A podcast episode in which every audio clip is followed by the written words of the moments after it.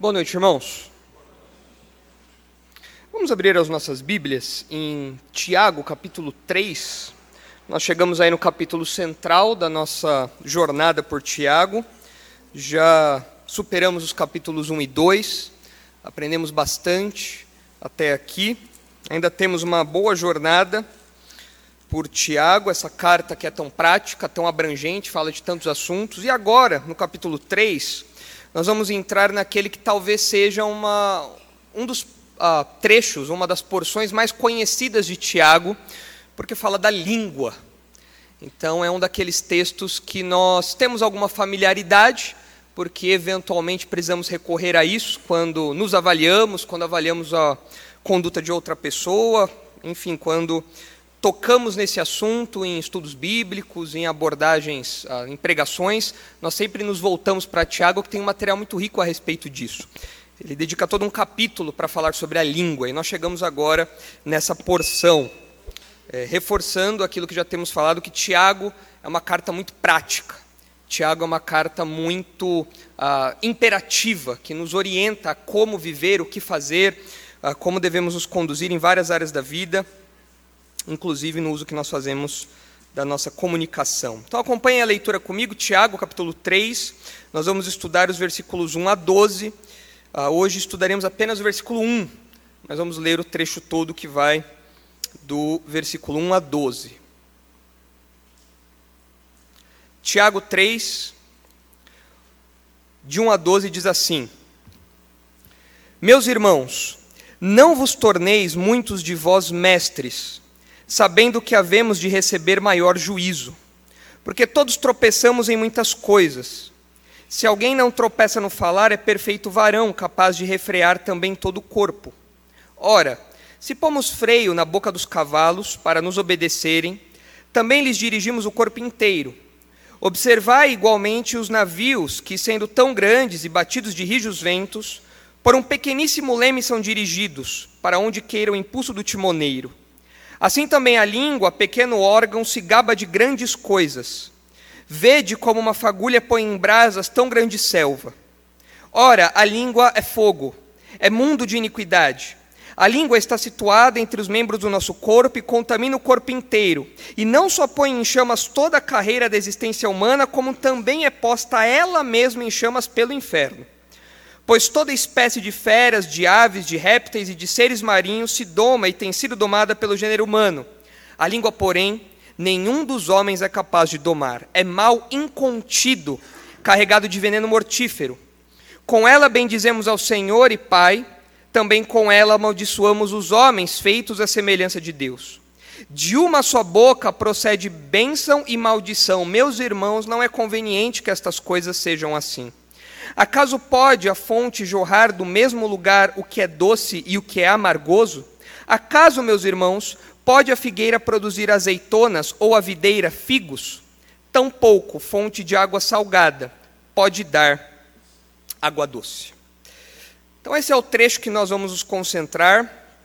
A partir de hoje, não vamos cobrir tudo que o texto diz, mas como os irmãos percebem com muita facilidade, é um texto que fala a respeito da língua, ou seja, da nossa comunicação. A língua aqui é como um representante de tudo aquilo que nós falamos, é, simboliza tudo aquilo que nós dizemos, o modo como nós comunicamos, aquilo que nós comunicamos. É muito comum que quando tratemos, tratamos desse assunto, nós ah, falemos que as mulheres geralmente têm mais problemas com a língua do que os homens. Há algum tempo atrás levantou-se uma estatística a respeito disso. Quantas palavras as mulheres falavam por dia e quantas palavras os homens falavam por dia. Na verdade, mais de uma estatística foi levantada sobre isso. Eu trouxe duas aqui, mas uma parece um pouco mais realista do que outra. Ah, quantas palavras, em média, os irmãos acham que as mulheres pronunciam por dia? Chute um número. Hã? Quanto? Três? Ah. Ah, ok. A Simone, umas três. Ok. Chutem aí um número. Quantos? Mil? Quinhentos? Mais, muito mais. Muito mais. Quantos? Dez mil mais. Hã? Depende da profissão, né? Cem mil menos, não é para tanto também, né? não é para tanto.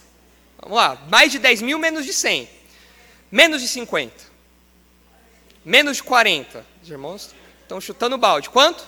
Menos de 30. Menos de 20. Pouco mais de 15. Menos 17. 16 mil.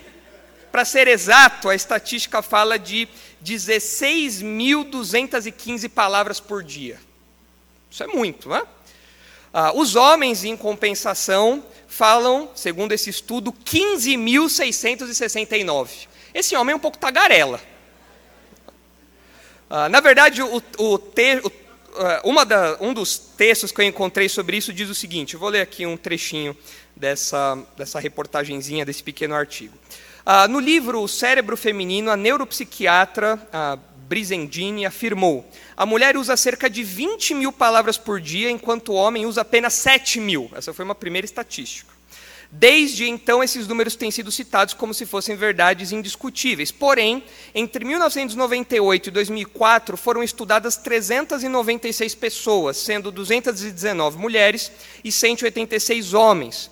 E os resultados revelaram que as mulheres pronunciaram, em média, 16.215 palavras por dia e os homens 15.669. Realmente, as mulheres foram mais prolixas, mas ganharam por apenas 7% diferença que não alcançou significância estatística. Então, de fato, as mulheres falam mais que os homens. Tá? Está aqui comprovado, método científico aplicado, incontestável que está aqui. Né? Mas é claro que isso depende de pessoa para pessoa, de cultura para cultura, de profissão para profissão. Mas ah, quer você seja homem, quer você seja mulher, se você colocar aí essa média de 15, 16 mil palavras por dia, você há de convir comigo que é muita coisa que a gente fala por dia, não é? Ah, se você fizesse uma conta desse número de palavras distribuído aí por horas e minutos, nós falaríamos em média 11 palavras por minuto. É muita coisa. Ah, claro que tem períodos do dia que nós falamos mais, períodos do, períodos do dia que nós falamos menos, mas isso daria em média 11 palavras por minuto. Então é interessante pensar que as palavras de fato permeiam toda a nossa existência. Palavras, falar, a comunicação é algo intrínseco à nossa natureza. Nós nos comunicamos em vários ambientes, a todo momento, de uma forma ou de outra, com várias pessoas, de maneira mais formal, de maneira mais informal, de maneira uh, um pouco mais coloquial, de maneira um pouco mais rígida, rigorosa. Nós estamos o tempo todo nos comunicando e nos comunicando muito, falando muito o tempo todo. E quando a gente considera o acesso hoje em dia às plataformas digitais, isso ainda poderia ganhar uma abrangência maior porque a comunicação não se dá apenas naquilo que nós falamos. Hoje em dia, a comunicação se dá também naquilo que nós escrevemos. Nos áudios que você manda no zap. Né? Aqueles áudios de 10, 15, 20 minutos. Né? Abençoado seja o 2x do WhatsApp. Né? Mas você manda um podcast para a pessoa, que você não sabe se é um áudio ou um podcast e você ouve aquilo ali, e você posta coisas no seu Facebook, no seu Instagram, e você posta coisas no seu Twitter, no seu Threads do Instagram, e você compartilha coisas que de uma maneira ou outra também serve como uma espécie de comunicação. Você está assinando embaixo aquilo que está sendo falado, aquilo que está sendo escrito, aquilo que está sendo propagandeado ali. Então, de fato, nós falamos muito, nós nos comunicamos muito. Língua aqui não precisa necessariamente se restringir apenas àquilo que é falado com a nossa boca, mas tudo aquilo que parte de nós como comunicação. Tudo aquilo que parte de nós como uma comunicação verbal, onde nós usamos palavras para nos expressar. E o perigo disso é que as palavras revelam o nosso coração. Jesus disse ah, que a boca fala do que o coração está cheio. E nós falamos muito, Logo, a fala, a língua, a comunicação é uma ferramenta poderosa para expressar aquilo que está dentro de nós. E Tiago, bem como outros autores bíblicos, como o próprio Senhor Jesus, claramente tem essa compreensão. E é por isso que Tiago introduz esse assunto específico aqui, como mais um teste, mais uma expressão daquilo que ele chamou de religião verdadeira. Se os irmãos olharem lá no capítulo 1 de Tiago, nos versículos 26 e 27, nós vemos que Tiago tem a preocupação de mostrar como é a prática, a vida daquele que é verdadeiramente crente, como é a verdadeira religião, como é a fé verdadeira, usando os termos que nós acabamos de estudar em Tiago no capítulo 2. Mas veja aí o capítulo 1, os versículos 26 e 27, olha só o que ele diz: Se alguém supõe ser religioso, deixando de refrear a língua, Antes, enganando o próprio coração, a sua religião é vã. A religião pura e sem mácula para com o nosso Deus e Pai é esta: visitar os órfãos e as viúvas nas suas tribulações e a si mesmo guardar-se incontaminado do mundo. Então, os versículos 26 e 27 mostram como é o verdadeiro crente, como se porta o verdadeiro crente, como é a expressão concreta da verdadeira religião. E isso envolve o controle, o refrear da língua, o controle das palavras. Em Tiago 2,26, que nós acabamos de estudar algum tempo atrás, Tiago fala da importância de as obras acompanharem aquilo que nós professamos. E agora ele introduz isso, ele exemplifica, ele ilustra isso a partir do controle da língua. Ele fala no capítulo 2, versículo 26: Porque assim como o corpo sem espírito é morto, assim também a fé sem obras é morta. Ora, obras aqui são expressões concretas da nossa fé, aquilo que materializa o que nós professamos. E o controle da língua, evidentemente, está envolvido aqui, está presente aqui. E Tiago é um dos autores que mais enfatiza essa questão da língua, daquilo que nós falamos. É um tema recorrente em Tiago. Tiago entende ah, que a fala é uma expressão do mundo interior. Como Jesus disse, a boca fala do que o coração está cheio. E se você quer identificar o interior de alguém, você deve olhar para o que, para o que aquela pessoa fala. Se os irmãos me acompanharem rapidamente numa caçada de versículos aí, numa jornada de versículos por Tiago, os irmãos verão que Tiago usa de a, expressões relacionadas à fala, à comunicação várias vezes. Olha aí o capítulo 1, versículo 13. Esteja ágil aí no manuseio da Bíblia. Olha só. Ninguém ao ser tentado diga: sou tentado por Deus. A Tiago está falando aqui sobre aquelas pessoas que afirmam que Deus é o culpado pelas suas quedas, pelos seus pecados. É uma afirmação isso. No ah, versículo 19, Tiago diz: Sabei estas coisas, meus amados irmãos. Todo homem, pois, seja pronto para ouvir, tardio para falar, tardio para se irar. De novo, ah, fala como uma expressão do mundo interior. O versículo 26, que nós já, nós já lemos, ah, diz aqui a verdadeira religião ah, se expressa no refrear a língua. No capítulo 2, no versículo 3, Tiago diz: E tratardes com deferência o que tens os trajos de luxo, e lhe disserdes: Tu, assenta-te aqui em lugar de honra, e disserdes ao pobre: Tu, fica ali em pé, ou assenta-te aqui embaixo, ou nos estrados dos meus, dos meus pés. O que Tiago está falando? Que a acepção de pessoa se expressava na fala daqueles indivíduos, dirigindo palavras honrosas de respeito aos ricos e de desprezo aos pobres. No capítulo 2 ainda, no versículo 12, Tiago diz o seguinte: Falai de tal maneira e de tal maneira procedei, como aqueles que hão de ser julgados pela lei da liberdade. No versículo 14, ele, ele continua: Meus irmãos, qual é o proveito se alguém disser que tem fé, mas não tiver obras. Uma fé meramente professa, que a pessoa só fala, mas não reflete a fé verdadeira, não, não a, mostra a fé verdadeira. Versículo 16: E qualquer um dentre vós lhes disser, falando para aquele que é necessitado, mas não tem suas a, necessidades, as suas carências supridas. A pessoa apenas fala: ah, Ide em paz, aquecei-vos e fartai-vos, sem contudo lhes dar o necessário para o corpo. Qual é o proveito disso? Ah, algo meramente de palavras, que não tem substância, que não se revela no concreto, mas de novo relacionado a palavras. No capítulo 3, nos versículos 1 a 12, que nós estamos estudando, o capítulo todo diz respeito a isso. No capítulo 4, versículo 11, veja só o que Tiago diz: Irmãos, não faleis mal uns dos outros. Aquele que fala mal do irmão ou julga seu irmão, fala mal da lei e julga a lei. Ah, Diversas vezes Tiago repete isso. Diversas vezes Tiago fala sobre a língua. Ainda no capítulo 4, versículo 13: Atendei agora vós que dizeis, é uma fala presunçosa, soberba. Hoje ou amanhã iremos para a cidade tal e lá passaremos um ano e negociaremos e teremos lucros. Depois, no versículo 15, o contraste: em vez disso, deveis dizer como tem que ser as palavras do crente, ao invés de ser orgulhoso, presunçoso e confiar nos seus próprios planos. Ele deveria dizer: Se o Senhor quiser, não só viveremos, como também faremos isto ou aquilo. No capítulo 5, no versículo 9, vejam quantos textos. Irmãos, não vos queixeis uns dos outros, para não ser julgados, e eis que o juiz está às portas. Também no versículo 10, irmãos, tomai por modelo no sofrimento e na paciência os profetas, os quais falaram em nome do Senhor. A pregação deles, a fala deles era como representantes do Senhor. Também no versículo 12, acima de tudo, porém, meus irmãos, não jureis relacionado também à fala.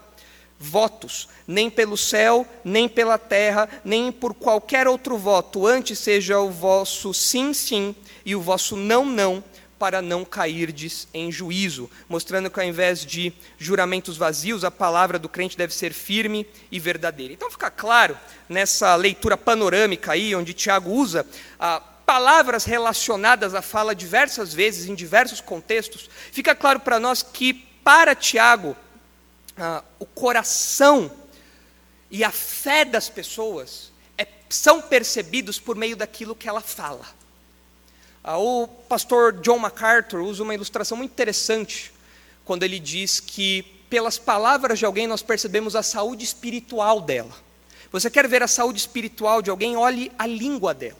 O pastor John MacArthur ilustra isso falando que quando ah, uma criança vai ao médico, quando uma pessoa vai ao médico com alguma, alguma dor de garganta, alguma coisa, qual é a primeira coisa que o médico faz? Deixa eu ver a sua boca. Tá? Abre aí a sua boca, deixa eu ver como é que está a sua língua, a sua garganta. E de fato, para diagnosticar a saúde espiritual de alguém não é diferente. Nós devemos falar, deixa eu ver a sua boca. Abra aqui a sua boca. Deixa eu ver como estão as suas palavras, como está a sua comunicação. A vida cristã é assim. Isso ah, nos ensina essa preocupação que Tiago tem, essa visão que Tiago apresenta em acordo com Jesus, em acordo com os outros autores bíblicos. Isso nos ensina que aquelas pessoas que tentam desassociar as palavras da sua realidade interior estão erradas. Não é possível fazer essa desassociação as suas palavras obrigatoriamente refletem o seu mundo interior. O que você fala reflete o que está aí dentro. Não dá para você falar uma coisa e ser outra por dentro. Não dá uma coisa está intimamente ligada à outra. E muitas pessoas defendendo as suas posturas, justificando suas palavras ruins, suas palavras erradas, suas palavras mal colocadas, suas palavras pecaminosas, elas tentam desassociar a sua expressão verbal com o mundo interior delas. Então elas falam coisas mais ou menos assim. Eu listei aqui algumas expressões comuns que nós ouvimos ah, nas redes sociais, nas nossas conversas, enfim. A pessoa diz assim: Olha, eu sou assim explosiva, mas por dentro dentro eu sou um amor de pessoa.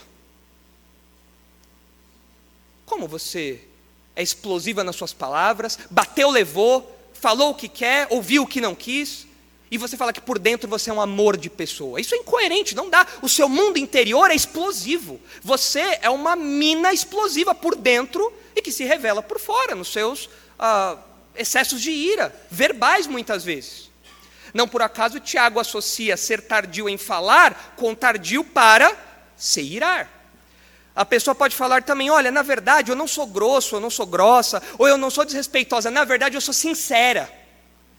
E ela reveste a sua sinceridade, ela melhor, ela reveste a sua grosseria, ela reveste o seu desrespeito com um ar de piedade, com sinceridade. O crente tem que ser sincero, o crente tem que falar sim, sim, não, não. Eu não tenho meias palavras, eu falo o que tem que ser dito. Então ela tenta desassociar uma expressão rude, feia, errada, pecaminosa do mundo interior dela. E ela santifica aquilo. Como que falando, o meu mundo interior é puro, é santo, ainda que as minhas expressões sejam, sejam meio desajeitadas. Outras pessoas ainda falam: ah, eu não gosto de esconder nada, por isso falo o que tem que ser dito.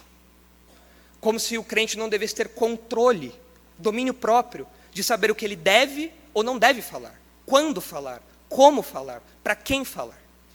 Todas essas pessoas, apesar de tentarem justificar de modo muito nobre, desassociar de modo ah, elevado, piedoso, o mundo interior das palavras delas, essas pessoas estão totalmente enganadas à luz da Escritura. A sua boca sempre fala o que está dentro do seu coração, sempre. Se você é boca suja, o seu coração é sujo. Se você fala imoralidade, o seu coração é imoral. Se você fala mentiras, o seu coração é mentiroso. Se você é desrespeitoso e nas suas palavras você é arrogante, soberbo, despreza os outros, o seu interior é arrogante, soberbo e despreza os outros. É uma conexão que é impossível de ser desfeita. O seu mundo interior se expressa no mundo concreto por meio da língua. E é por isso que Tiago se preocupa tanto em falar desse assunto aqui ao longo de todo esse capítulo e, na verdade, ao longo de toda a sua carta.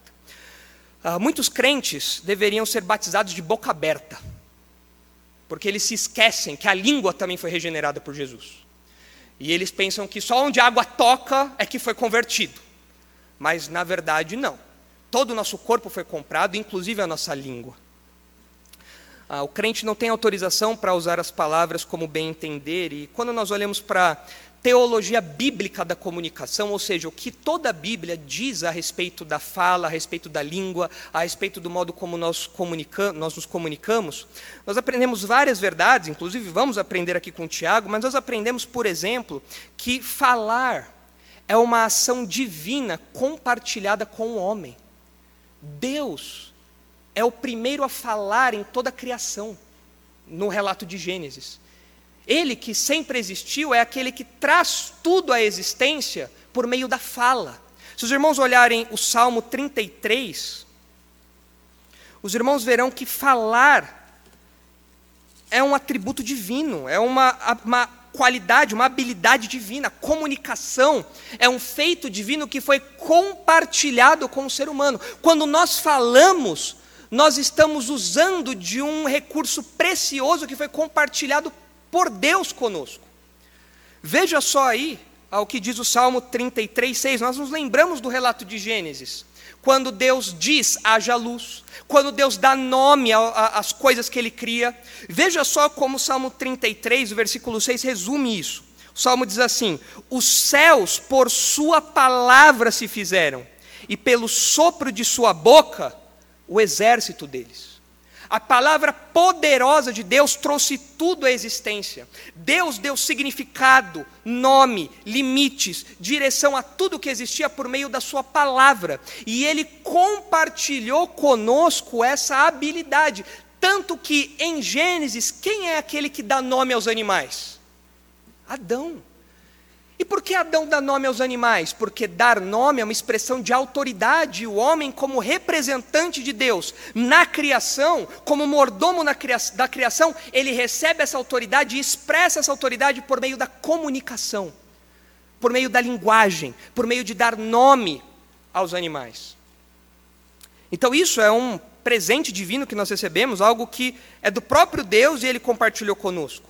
Quando nós olhamos, por exemplo, as expressões de juízo de Deus. Isso é chamado no Antigo Testamento, no Novo Testamento, de palavra de Deus, aquilo que Deus anuncia. Veja só o que diz Hebreus capítulo 4, quando fala do juízo de Deus. Olha só o que diz Hebreus capítulo 4, versículo 12. Deus não apenas falou em Gênesis, ele continua falando ao longo da história bíblica, trazendo revelação aos profetas, trazendo direção ao seu povo, revelando a sua palavra. Veja só o que diz aí Hebreus 4,12, falando do juízo de Deus. Olha só, o juízo de Deus é comparado à sua palavra. O texto diz: Porque a palavra de Deus e aqui não se refere necessariamente à Escritura, mas ao juízo de Deus, a uma palavra de sentença de Deus, porque a palavra de Deus é viva e eficaz, e mais cortante do que qualquer espada de dois gumes, e penetra até o ponto de dividir alma e espírito, juntas e medulas, e é apta para discernir os pensamentos e o propósito do coração. Ah, é maravilhoso o que a palavra de Deus faz. Não por acaso a Escritura é chamada de palavra de Deus.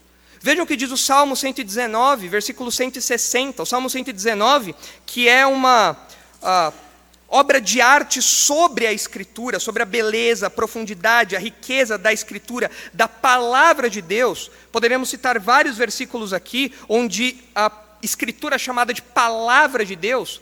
Mas veja aqui o que diz o Salmo 119 e 160. As tuas palavras são em tudo verdade desde o princípio, e cada um dos seus justos juízos dura para sempre. A palavra eterna, duradoura de Deus aqui. Aquilo que Deus fala, a comunicação de Deus aos homens. Ah, no Novo Testamento nós vemos Jesus chamando a Escritura de palavra de Deus. Nós vemos em João 17 Jesus falando: santifica-os na verdade, a tua palavra é a verdade, aquilo que Deus fala, aquilo que Deus revela é a verdade. A comunicação de Deus é maravilhosa, é profunda, é, é rica, é santa. E Deus compartilhou isso com o homem. Deus compartilhou a habilidade de se comunicar. Deus compartilhou a habilidade de falar. E por isso o crente deve se preocupar com a fala, porque há dignidade na comunicação. Comunicar-se é algo intrinsecamente digno, é algo revestido de valor, é algo revestido de dignidade, é algo nobre, é algo precioso, é algo de imenso valor, porque é uma expressão, é um reflexo daquilo que o próprio Deus faz, da ação do próprio Deus. Nenhum outro ser, nenhum outro animal, nada na criação se comunica como o homem se comunica em representar o próprio Deus com a autoridade que Deus deu ao homem. O próprio Deus se comunica por palavras, e essa é a razão pela qual nós, como crentes, não podemos falar descuidadamente, porque a comunicação é algo precioso que Deus nos deu. Infelizmente, o que nós temos visto hoje é um descaso para com a santidade da comunicação. Nós vemos autoridades, nós vemos profissionais da comunicação, nós vemos pessoas comuns e, tristemente, nós vemos pastores e líderes eclesiásticos banalizando a comunicação, recheando as suas palavras, os seus discursos, as suas pregações, os seus comunicados com palavrões, com imoralidades, palavras feias, termos descuidados. E isso tem se multiplicado cada vez mais nas redes sociais.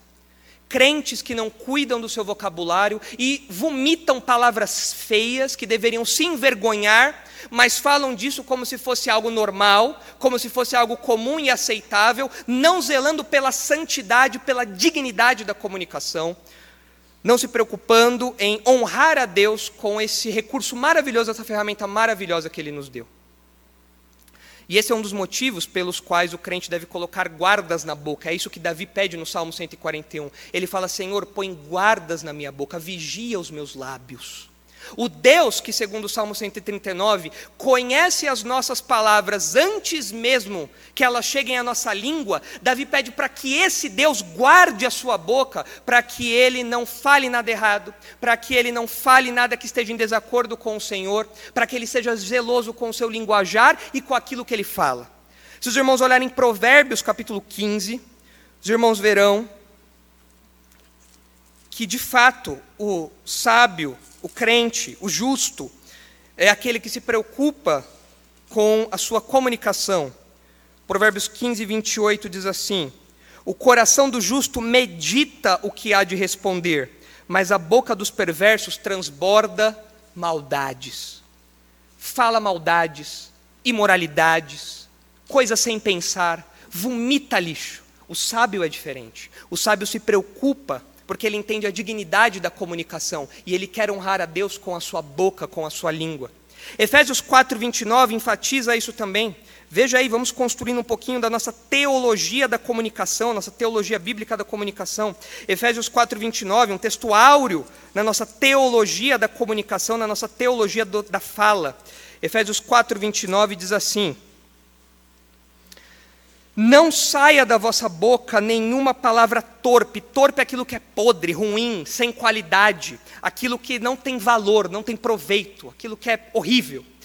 Não saia da vossa boca nenhuma palavra torpe, e sim unicamente a que for boa para edificação, conforme a necessidade, e assim transmita graça aos que ouvem. Transmite aquilo que agrada a Deus, aquilo que é do agrado de Deus, aquilo que expressa a, graça de Deus, o caráter de Deus. Em Colossenses, capítulo 4, nós lemos o apóstolo Paulo também falando sobre isso nos versículos 5 e 6. Colossenses 4, 5 e 6, o apóstolo Paulo diz assim: Portai-vos com sabedoria para com os de fora, aproveitai as oportunidades, a vossa palavra seja sempre agradável, marcado por graça temperada com sal, para saberdes como deveis responder a cada um. E aqui diz respeito às palavras para com os incrédulos, quando ele fala aqui para com os de fora. O crente tem que ter sabedoria na sua comunicação para com os incrédulos. E vejam o que diz Tito, capítulo 2. Esse um texto especialmente dirigido aos líderes, aos pastores, já que Paulo está falando a Tito, um pastor. Veja o que ele diz em Tito 2, versículo 7. Torna-te pessoalmente padrão de boas obras. No ensino, mostra integridade, reverência, linguagem sadia e irrepreensível, para que o adversário seja envergonhado, não tendo indignidade nenhuma que dizer a nosso respeito. Infelizmente, nós não temos visto isso no meio evangélico. Pastores como aquele Cláudio Duarte, é, que promovem uma espécie de stand-up de casais, usando de piadas sujas, piadas de duplo sentido, comentários maliciosos, piadas imorais, a fim de tentar influenciar positivamente os crentes e todo mundo que se aproxima dele. Esse homem está totalmente contra o que a Escritura diz, porque ele não tem usado linguagem sadia e irrepreensível. Os pastores, quando tratam de questões sexuais, quando tratam de questões matrimoniais, eles usam eufemismos, eles se preocupam com a linguagem, eles não expõem aquilo de modo vulgar, eles não banalizam a sua comunicação. Não, por quê? Porque eles têm que se revestir de uma linguagem sadia e irrepreensível. Por quê? Porque nós estamos falando de assuntos santos, mas porque nós estamos usando uma ferramenta que por si só é revestida de dignidade, porque é um atributo, uma qualidade, uma ação de Deus que foi compartilhada com o ser humano. Bom, isso tudo mostra para nós a relevância que o texto bíblico dá para esse assunto, e não por acaso, de fato, Tiago dedica uma boa parte da sua carta para tratar dessa questão. O que nós vamos aprender nesse capítulo aqui, dos versículos 1 a 12, no capítulo 3 de Tiago, versículos 1 a 12, é, é o seguinte: eu vou resumir ah, na seguinte mensagem central, que eu quero que os irmãos levem ao longo do nosso estudo aqui. A mensagem central é a seguinte: o crente é alguém especialmente zeloso no uso das palavras. O crente é alguém especialmente zeloso no uso das palavras. É isso que Tiago quer nos ensinar aqui, e ele mostra para nós quatro razões para sermos cuidadosos com a fala. Quatro razões para o crente ser cuidadoso com a fala. Por que o crente tem que ser especialmente zeloso com a fala? Por quê? Tiago dá quatro razões para nós. No versículo 1, os irmãos vão encontrar a primeira razão. A primeira razão é a seguinte: nós devemos ser zelosos com a fala, porque a língua, ou seja, aquilo que nós falamos, será julgado pelo Senhor. Nós falamos muito e vamos dar conta de cada palavra proferida ao Senhor. E Tiago se dedica especialmente aqui aos mestres, como nós vamos ver no versículo 1. Mas a primeira razão é que o crente deve ser cuidadoso com a fala, porque a língua será julgada pelo Senhor. Em segundo lugar, segunda razão está aí nos versículos 2 a 5, e diz para nós que devemos ser cuidadosos com a fala, porque a língua exerce influência decisiva no homem. É muito curioso você perceber aqui que Tiago coloca a língua, a comunicação, a fala, como algo central na nossa santidade. Se você controla a sua língua, você terá a capacidade de controlar outras áreas da sua vida cristã, outras áreas da sua conduta pessoal. Isso tem que ser um foco da sua vida. Nós devemos cuidar da nossa fala, porque a língua exerce uma influência decisiva no homem. Versículos 2 a 5. Dos versículos 6 a 8, nós encontramos a terceira razão, que é a seguinte: devemos ser cuidadosos com a fala, porque a língua guarda perigos mortais. Por causa do pecado, por causa da nossa natureza pecaminosa, esse pequeno órgão, como Tiago diz aqui, ele pode incendiar todo o nosso corpo. A língua guarda perigos mortais, veneno mortífero, pode incendiar tudo mais. E nós temos que usar a língua com sabedoria, temos que usar a fala com cuidado, por conta dos perigos que o pecado trouxe à comunicação. E em quarto lugar, a quarta razão, é que nós temos que ser cuidadosos com a fala, porque a língua expõe contradições absurdas. Dos versículos 9 a 12, Tiago fala, irmãos, como nós podemos falar isso e logo depois falar outra coisa? Como pode, da mesma fonte, jorrar bênção e maldição? Como pode isso acontecer? Mas de fato isso acontece. Então, a língua expõe contradições absurdas. E é por isso que nós temos que ser cuidadosos com a fala. A nossa mensagem central, então, diz que o crente é alguém especialmente zeloso no uso das palavras, e nós vemos essas quatro razões expostas aqui por Tiago. Ao longo do texto, eu quero mostrar para os irmãos que, mais uma vez, Tiago, conhecedor do Antigo Testamento, ah, ele ecoa lições da sabedoria bíblica. Tiago, como eu já tenho dito, é o Provérbios do Novo Testamento. E de fato, um dos maiores livros, ou melhor, um dos livros que mais fala sobre língua no Antigo Testamento é de fato Provérbios. Se você quer aprender a controlar a sua língua, além de Tiago, leia Provérbios. É um livro que fala muito sobre a língua, sobre como nós devemos nos portar na nossa comunicação.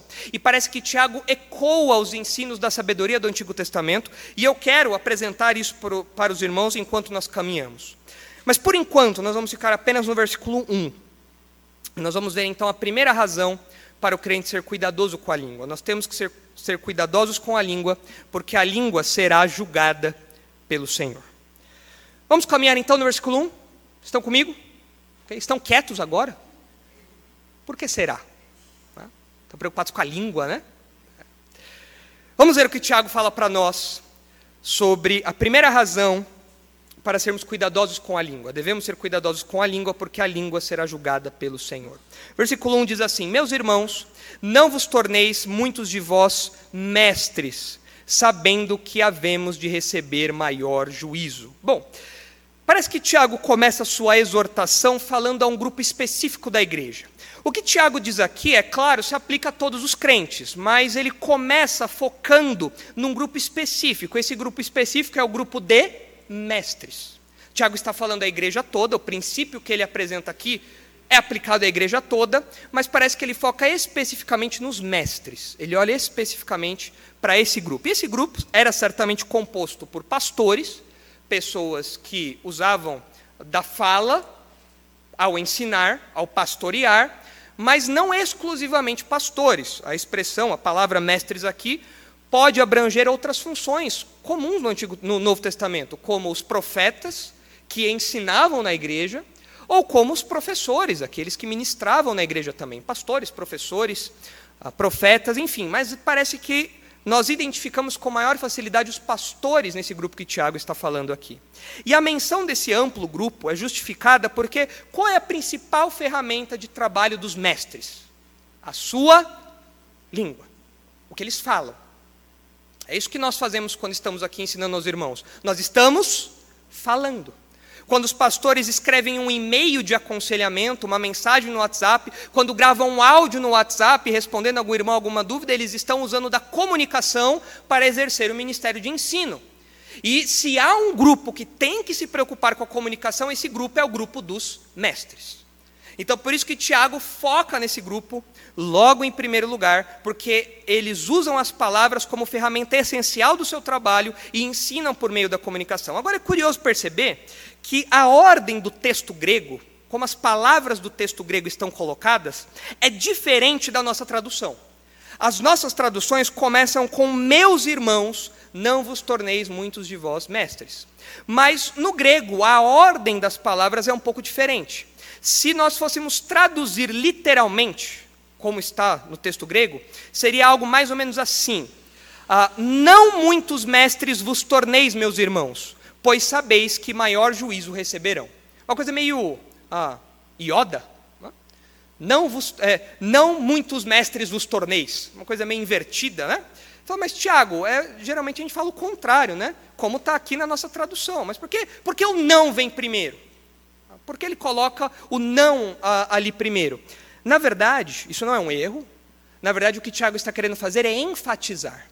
No grego, quando você começa com o não, você está enfatizando aquilo. E o que Tiago quer enfatizar? Qual é o conselho de Tiago aqui? Que nem todos da igreja deveriam ser mestres. Esse grupo deveria ser um grupo reduzido e um grupo seleto. Nem todos deveriam ser mestres. E ele dá a razão disso. Por que, Tiago? Nem todos devem ser mestres. Por que você é tão enfático nisso? Ele fala. Ele diz aí, sabendo que, e esse sabendo que serve como a razão, como se fosse um porquê. Sabendo que havemos de receber maior juízo. O que quer dizer isso? Que na avaliação de todos os crentes, os mestres receberão uma avaliação mais rígida. E agora você fica um pouco assustado ou aliviado. Se você não é mestre, você fala, ufa, isso daí não está comigo. Agora, se você é professor, se você é pastor, se você ah, ensina em algum grau na igreja, para alguma classe da igreja, você então começa a ficar um pouco preocupado.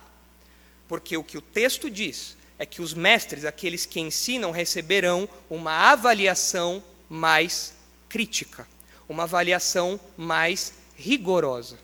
De fato, Tiago já falou sobre juízo há um tempo atrás. Quando nós estudamos o capítulo 2, Tiago mostrou que todos os crentes serão avaliados pelo desempenho do serviço cristão.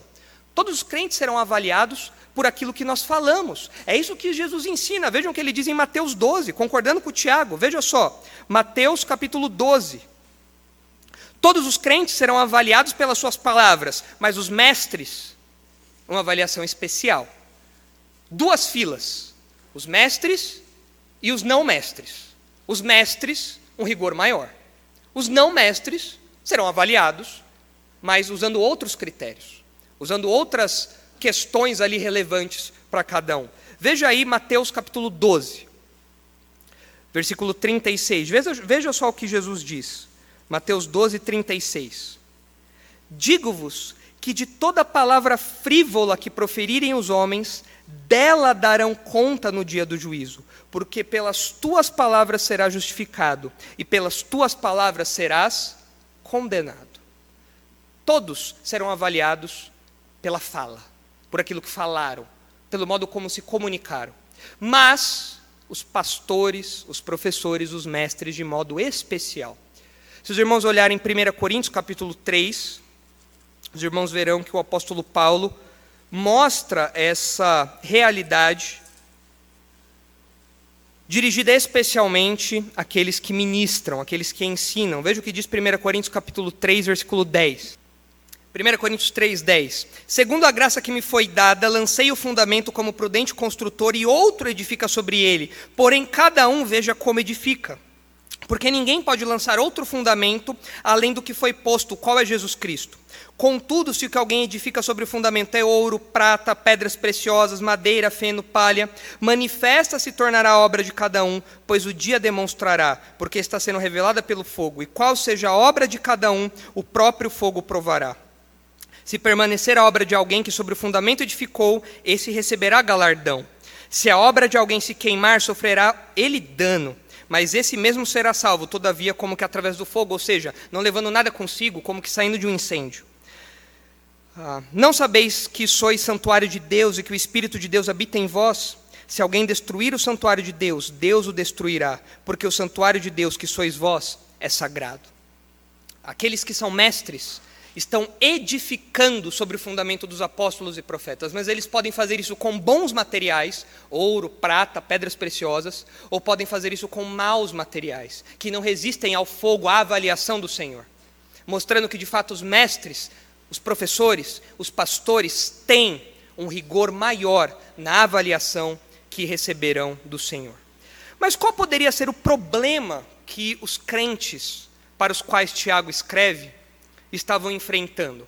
Certamente eles tinham problema na comunicação entre si, mas por que, que ele foca nos mestres? Porque ele fala: não se tornem muitos de vocês mestres.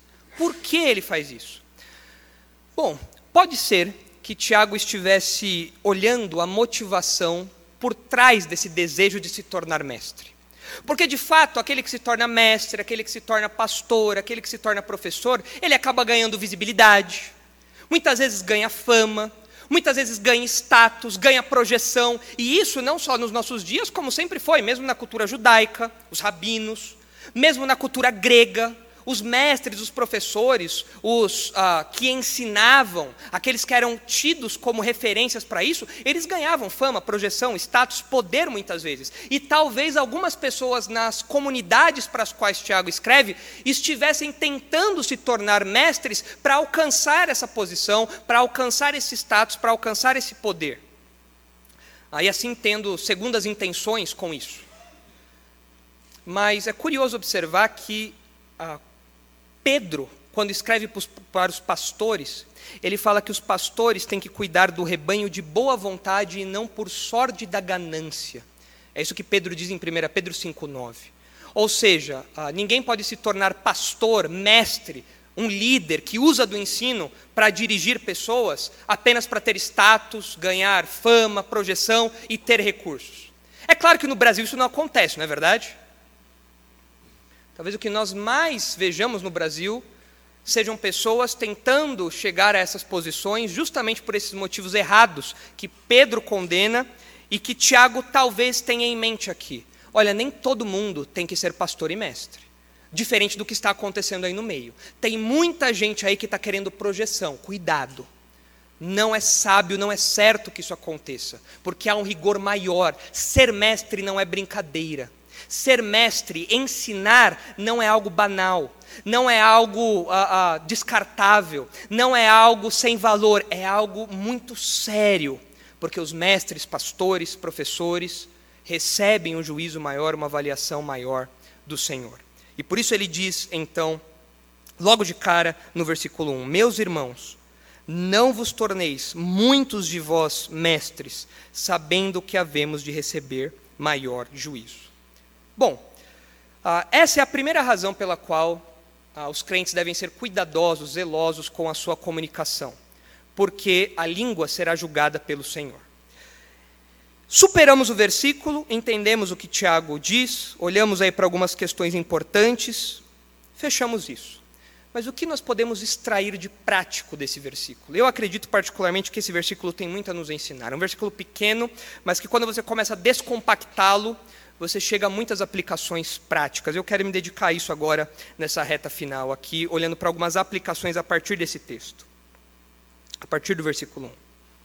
Em primeiro lugar, nós precisamos fazer um alerta a um grupo que tem crescido no Brasil, ah, certamente no mundo todo, mas no nosso contexto brasileiro isso tem crescido com especial velocidade. É um alerta aos coaches, aqueles que são preletores, palestrantes, dão cursos e tudo mais. Esse é um fenômeno que tem crescido por causa da internet, e nós temos visto muitas pessoas movidas por ganância, muitas pessoas movidas pela chance de ter dinheiro fácil, de obter dinheiro fácil, recursos fáceis de multidões. Muitas pessoas têm se apresentado como mestres e como coaches dentro do povo de Deus, ou se passando por membros do povo de Deus, pessoas que têm ah, revelações especiais, pessoas que têm fórmulas especiais, métodos de desbloqueio especiais e vendem isso como se fosse água para inúmeras pessoas. São experts que vendem todo tipo de curso, enriquecimento, como se tornar rico em cinco passos.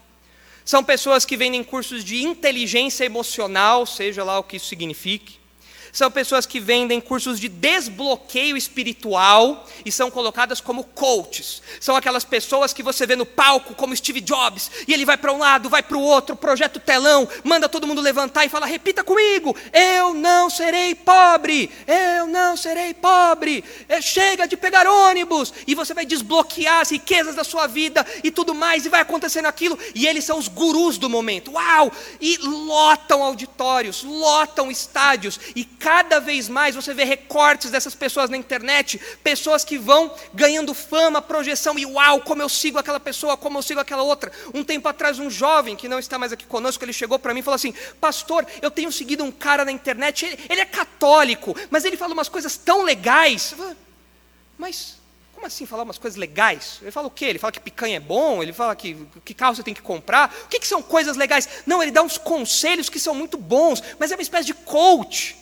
É uma espécie de autoajuda com todas essas variedades aqui de cursos.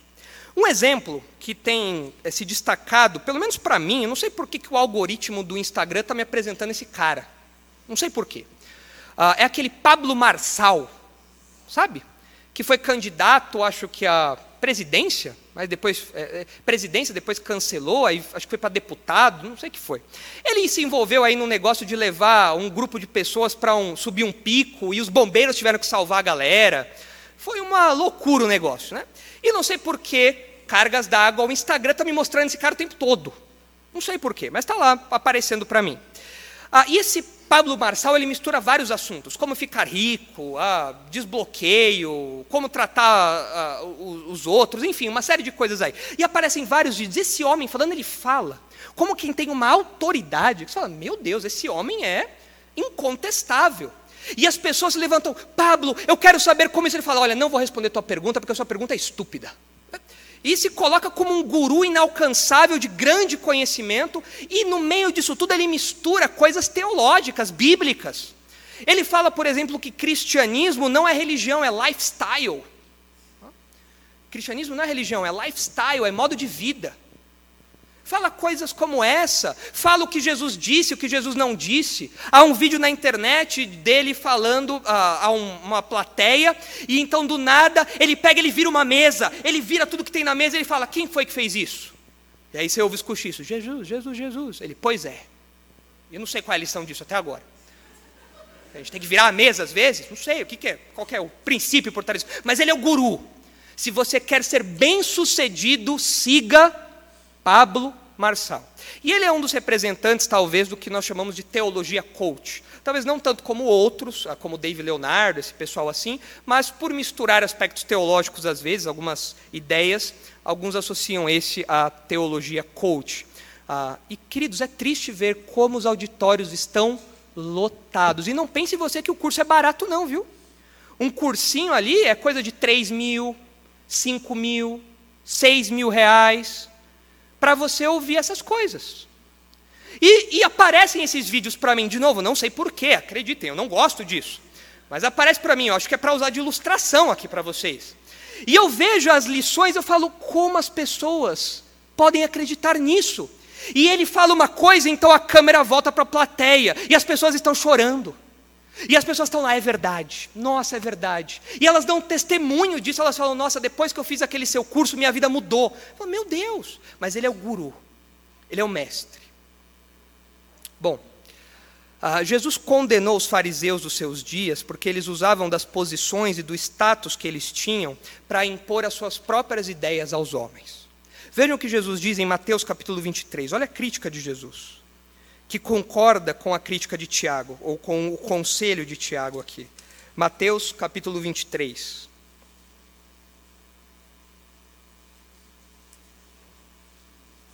Mateus 23, 8.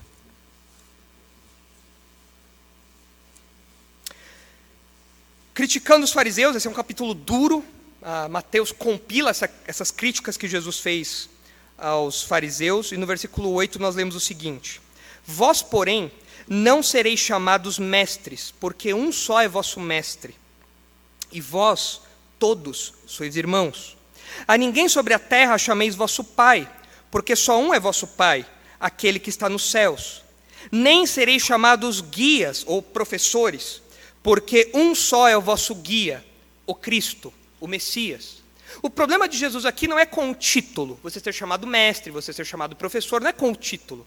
O problema, a crítica de Jesus aqui é porque essas pessoas usavam dessa posição, usavam desse status, dessa autoridade que elas tinham a partir desses títulos aqui, para impor aos homens suas próprias ideias, para ministrar cursos de desbloqueio espiritual, para ministrar cursos de ah, seja lá o que, usando da posição delas para. Ah, impor as suas próprias opiniões, as suas próprias visões, as suas próprias ideias.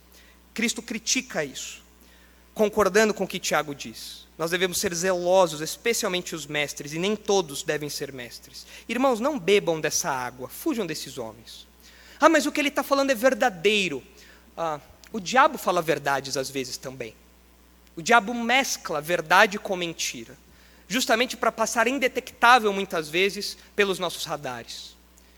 E muitas vezes ah, é triste ver crentes compartilhando essas coisas, pastores compartilhando coisas. Você vê lá no Instagram um story de um pastor compartilhando coisas de Pablo Marçal. Você fala, meu Deus, meu Deus, não tem nada melhor para você compartilhar, não. Você não vê que o que você está fazendo é incentivar, é propagar um homem que não deveria estar na posição que está, que usa essa posição para propagar aquilo que é diferente do que a palavra de Deus ensina, que faz o mau uso da comunicação, que faz o mau uso da palavra, que faz o mau uso do recurso da comunicação e da fala. Mas, infelizmente, nós temos visto muitas pessoas compartilhando, bebendo disso e então se auto-enganando, achando que estão crescendo pessoalmente, crescendo espiritualmente, se desenvolvendo, quando na verdade estão só promovendo o auto-engano. Fujam disso. Esse é o primeiro alerta, um alerta aos coaches ou sobre os coaches. Mas o segundo alerta é aos mestres digitais. E aqui não são necessariamente pessoas mal intencionadas. Existem muitas pessoas na internet, como a internet democratizou a comunicação, todo mundo agora pode falar do alto do seu Instagram, do alto do seu Facebook. Muitas pessoas ah, possuem boas motivações, só que decidem se tornar influencers. Essa é a palavra da moda agora, né? Viram influencers digitais, viram youtubers viram podcasters, viram pessoas que é, são, como é que diz? Ah, produtores de conteúdo. Então, abrem canais, fazem blogs, podcasts, e publicam aquilo, publicam ali, páginas de, é, de uh, cristianismo, páginas cristãs na internet e tudo mais. Muitas vezes essas pessoas fazem isso com uma boa intenção, mas o conselho de Tiago é: não se tornem muitos de vocês mestres. Isso inclui também a internet. Porque quando você tem uma página como essa, um recurso como esse, uma ferramenta como essa, você atinge milhões de pessoas. Milhões. Muitas pessoas. E, infelizmente, o que é, a, o que é fácil de você perceber na internet é que o conteúdo dessas páginas é horrível. Muitas dessas páginas falam mentiras da Escritura.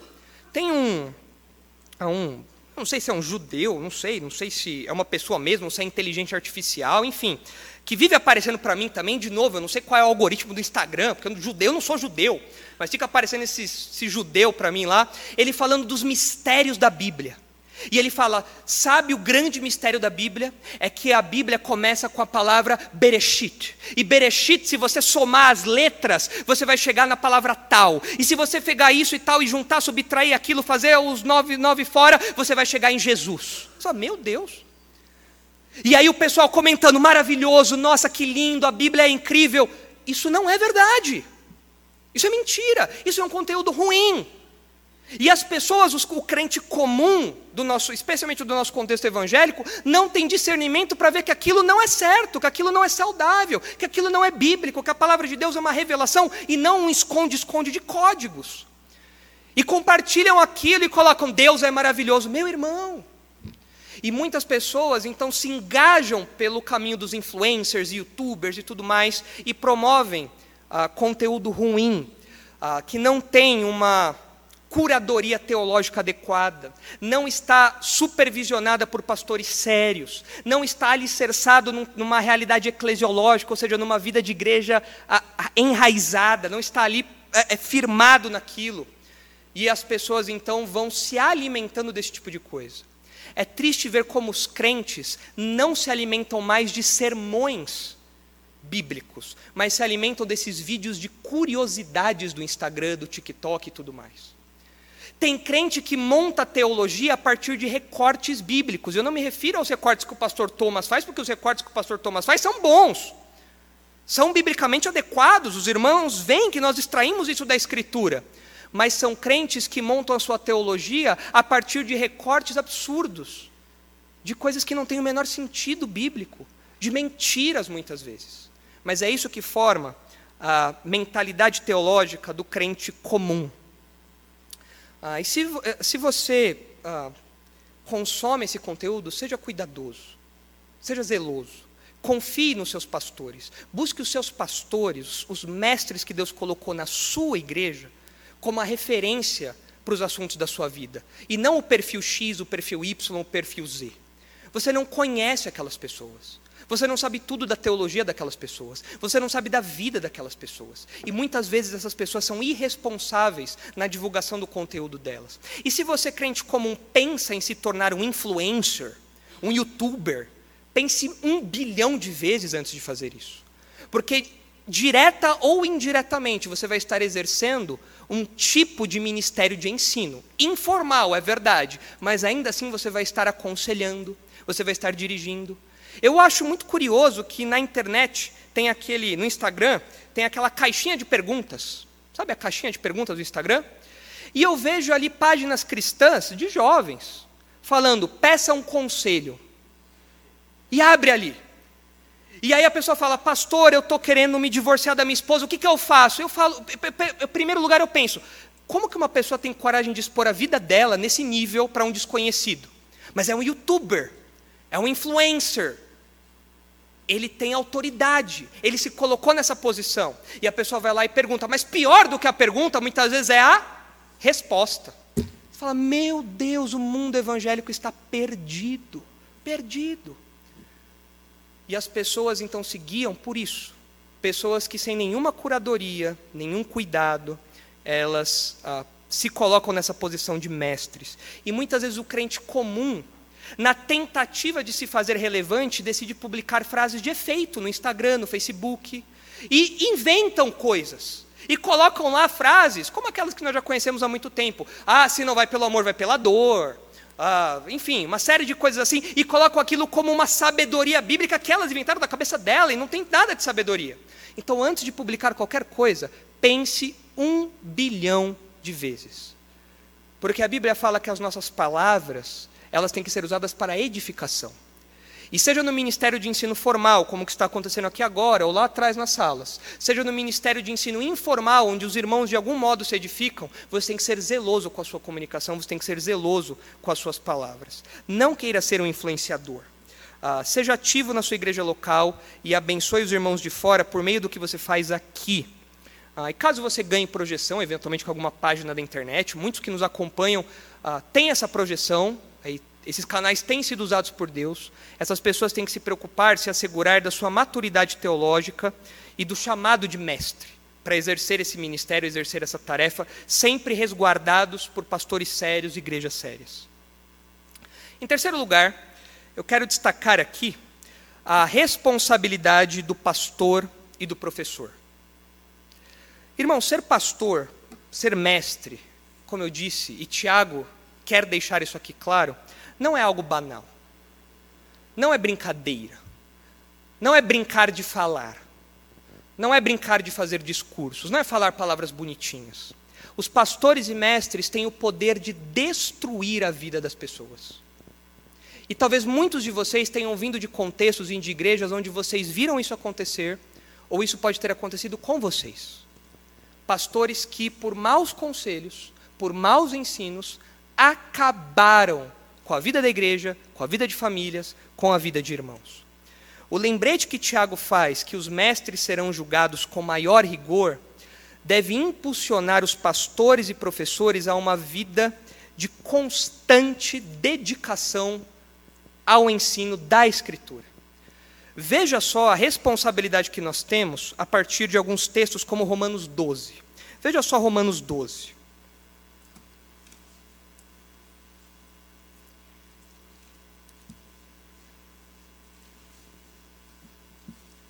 Romanos 12, 7, Paulo está falando dos dons, e veja o que ele diz no versículo 7. Ah, no versículo 6 ele fala: Tendo diferentes dons, segundo a graça que nos foi, dada. Se profecia, seja segundo a proporção da fé, ou analogia da fé, de acordo com a fé. Se ministério, dediquemo-nos ao ministério. Ou o que ensina, esmere-se no fazer. Literalmente o texto diz: aquele que ensina, ensine mesmo. Aquele que ensina é para ensinar, é para ralar, é para se dedicar a isso porque recebeu esse dom de Deus, e esse dom tem que ser usado com responsabilidade, com zelo e com dedicação. Se os irmãos virarem as páginas da Bíblia para 1 Timóteo, uma carta pastoral, ou seja, dirigida ao pastor Timóteo, os irmãos verão que os mestres, os pastores, eles têm uma responsabilidade muito grande, aqui se expressa nessa dedicação que eles têm que ter ao ensino. 1 Timóteo 4,13, veja só o que Paulo diz a Timóteo.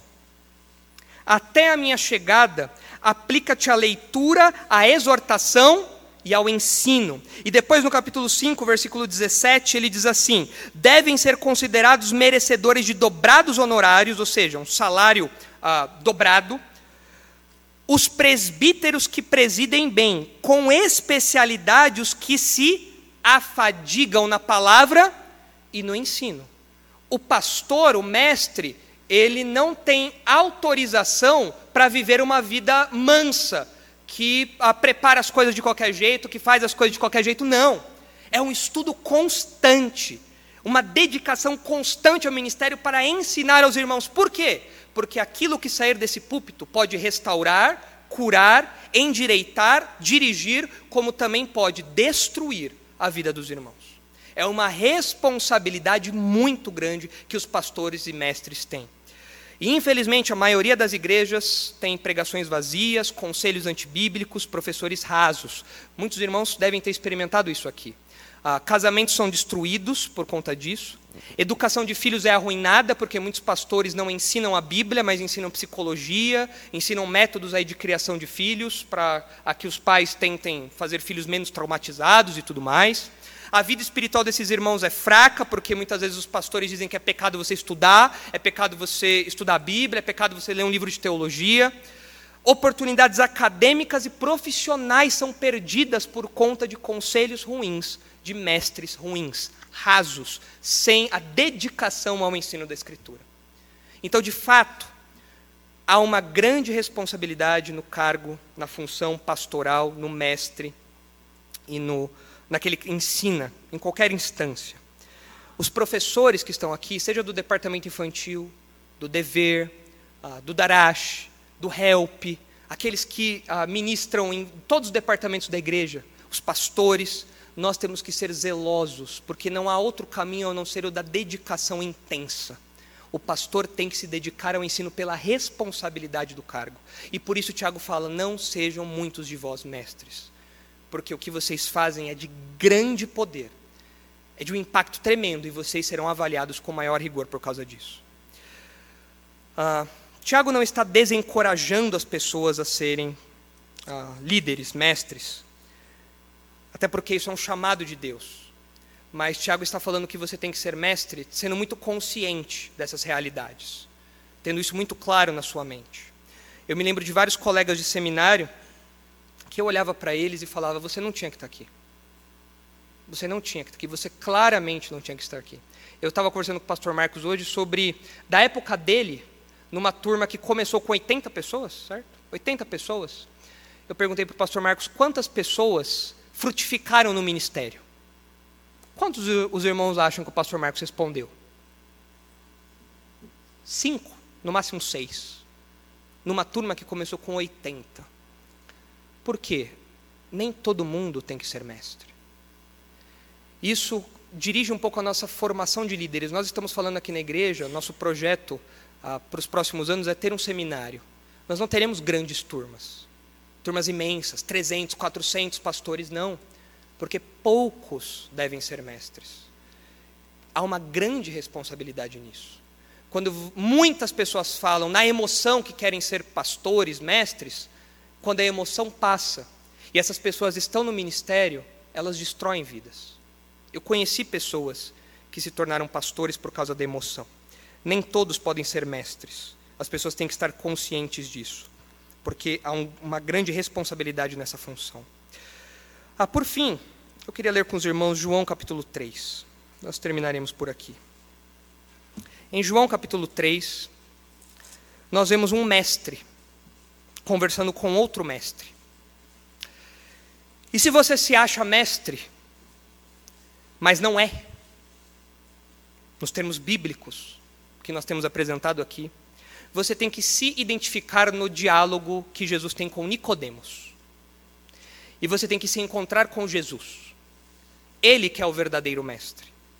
Veja só o que é dito em João capítulo 3, versículo 1.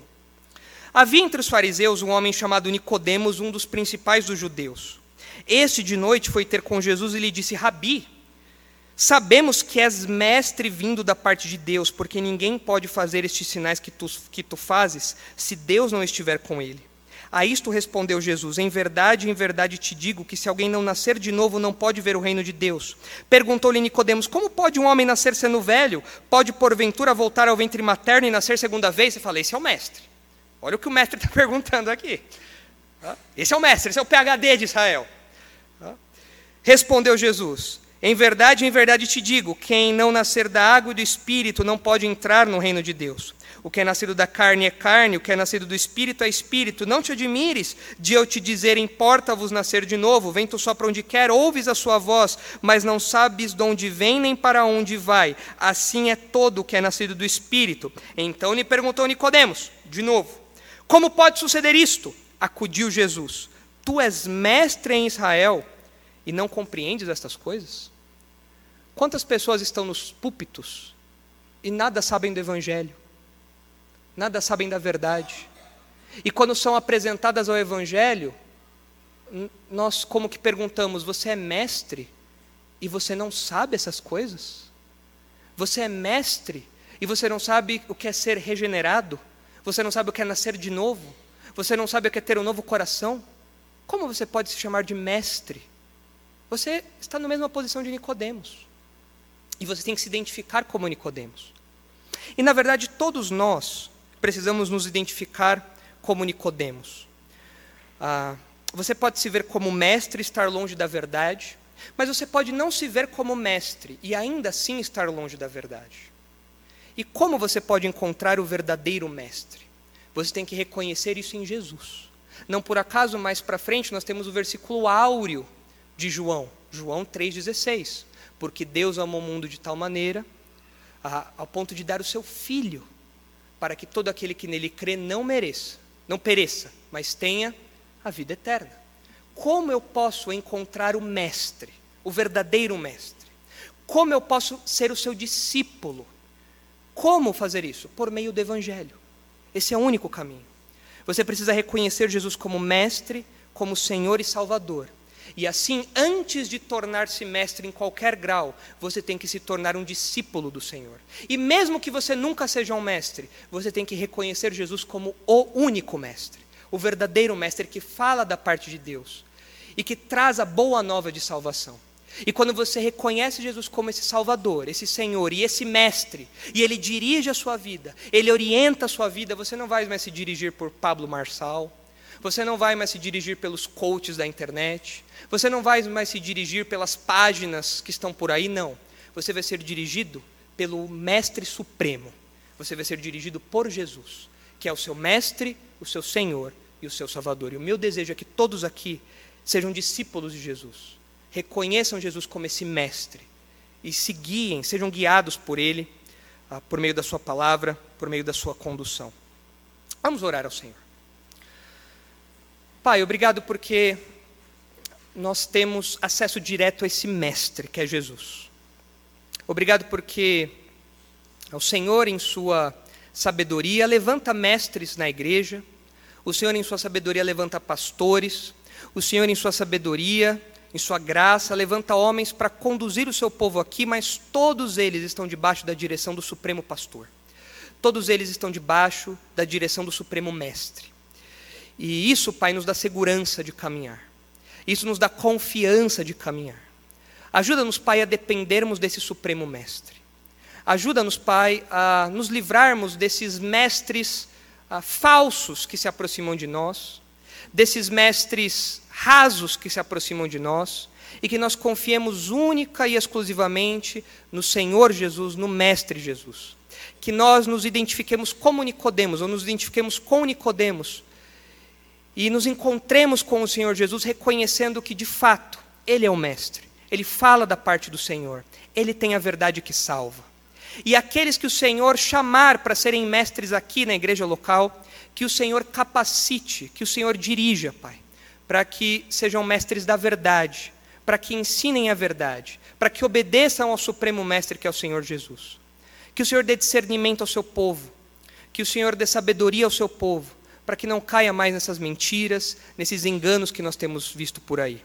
E essas pessoas, então, que são colocadas nessas posições de pastores, professores, mestres, que essas pessoas façam um bom uso da linguagem, da comunicação, da palavra, entendendo que há um rigor muito grande que será aplicado àquilo que nós falamos, àquilo que nós ensinamos, porque é uma grande responsabilidade ensinar o teu povo. Dá-nos esse temor, Senhor. Dá-nos essa consciência para que isso dirija o nosso ministério. É no nome de Jesus que nós oramos, agradecidos. Amém.